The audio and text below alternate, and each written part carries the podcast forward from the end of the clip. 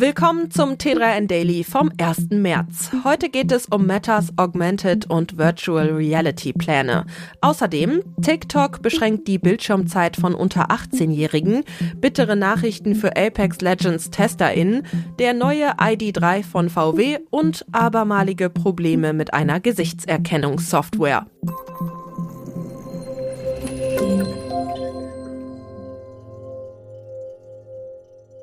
Augmented und Virtual Reality sind zentrale Geschäftsfelder bei Meta.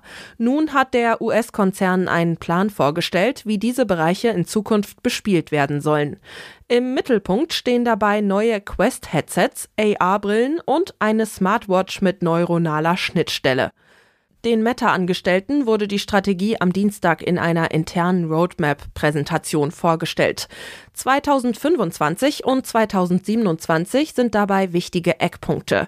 2025 soll die erste smarte Brille mit einem Display auf den Markt gebracht werden, zusammen mit einer Smartwatch mit neuronaler Schnittstelle. Die Smartwatch soll dabei zur Steuerung der Brille verwendet werden. Für 2027 ist dann die erste vollwertige AR-Brille geplant. Geht es nach CEO Mark Zuckerberg, sollen AR-Brillen langfristig als tägliche Alternative zum Smartphone etabliert werden. TikTok beschränkt jetzt automatisch die Bildschirmzeit von unter 18-jährigen NutzerInnen. Sie soll täglich bei maximal 60 Minuten liegen, teilte das soziale Videonetzwerk mit. Allerdings können die NutzerInnen die Zeitvorgabe deaktivieren.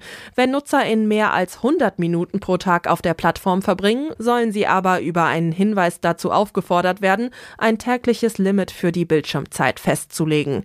Einen Haken gibt es allerdings auch hier, das scheint nicht verpflichtend zu sein. Wie ernst es TikTok mit den potenziellen Beschränkungen wirklich meint, kann also zumindest in Frage gestellt werden.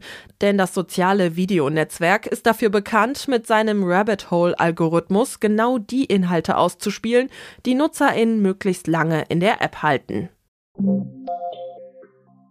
Bittere Nachrichten für die rund 200 Apex Legends TesterInnen von EA. Sie wurden allesamt entlassen und das per Zoom-Meeting. Die Kündigungen kamen offenbar für alle überraschend, nicht nur für die Betroffenen selbst. Keiner der Manager scheint darüber informiert worden zu sein, dass ihr gesamtes Personal entlassen wird, heißt es in einem Tweet, der im Thread allerlei Details über das Kündigungsgebaren offenbart. Insidern zufolge war zu dem Zoom-Meeting das gesamte Quality Assurance TesterInnen-Team des Spiels Apex Legends eingeladen gewesen. Das EA-Studio im US-Bundesstaat Louisiana arbeitet bereits seit 2019 an Apex Legends. Angesichts der jahrelangen Erfahrung und fundierten Ausbildung der QA-TesterInnen werden nun Befürchtungen laut, dass sich der Cut auf die Qualität der Tests auswirken könnte.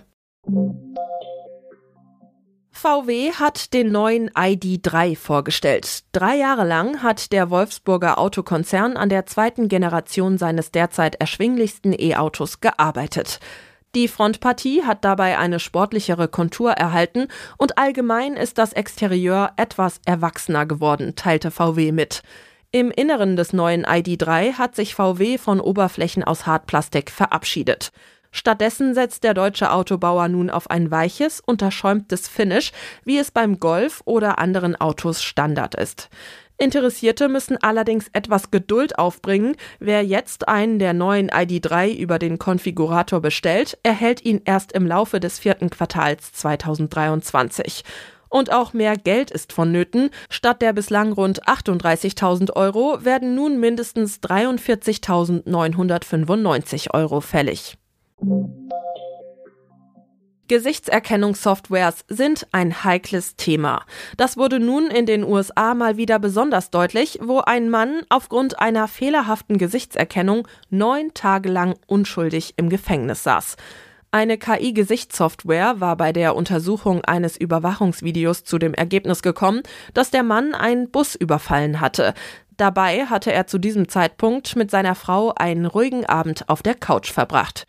Die Frau war es auch, die auf dem angeblichen Beweisvideo erkannte, dass der Täter deutlich kleiner und jünger als ihr Mann war und im Gegensatz zu ihrem Mann keinen Bart und keine Zahnlücke hatte.